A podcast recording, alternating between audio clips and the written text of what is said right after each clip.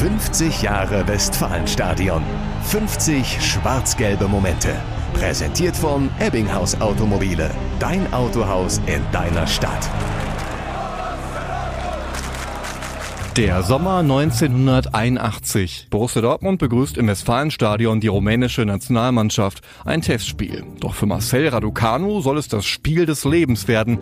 Das Spiel eines neuen Lebens. Er will fliehen. Nicht zurück in die Heimat gehen. In Rumänien ist Raducanu eigentlich ein Star. Zweimal wird er Fußballer des Jahres in Rumänien. Aber er will einfach in Deutschland spielen. Dann wollte ich äh, äh an den Leute zeigen, dass ich auch in, in West äh, Fußball spielen kann. Nur einfach so auswandern geht nicht. Es muss heimlich passieren, erklärt BVB-Archivar Gerd Kolbe. Er war Major der Armee.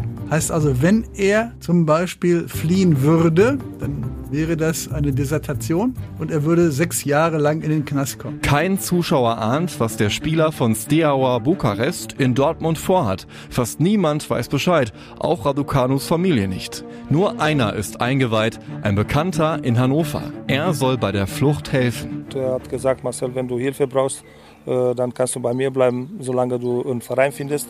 Aber erstmal muss der Plan aufgehen beim Spiel im Westfalenstadion. Zunächst zaubert Raducano wie gewohnt, damit er später auch ja verpflichtet wird von einem deutschen Club. Gerd Kolbe ist dabei und beobachtet Raducanos Schauspiel. Raducano ist der Star auf dem Platz und in der 38. Minute greift er sich verzweifelt an den Oberschenkel, bricht zusammen und lässt sich mehr oder weniger auf der Trage in die Umkleidebereiche schleppen. In der Halbzeit musste ich was tun, sonst nach dem Spiel hätte ich keine Chance, äh, noch wegzukommen. Ja, dann habe ich geduscht. Auf einmal blieb ich äh, alleine in der Kabine. Draußen wartete der Kollege von mir und dann äh, äh, hat er mich mitgenommen und sind wir nach Hannover gefahren. Ja. Als die Flucht auffliegt, suchen seine Landsleute stundenlang nach ihm, ohne Erfolg. Raducanu kommt in Hannover unter, das neue Leben beginnt, aber mit Hindernissen, denn Raducanu vermisst seine Familie und die rumänischen Behörden lassen seine Telefonate nach Hause abhören. Alles mögliche, also da war schon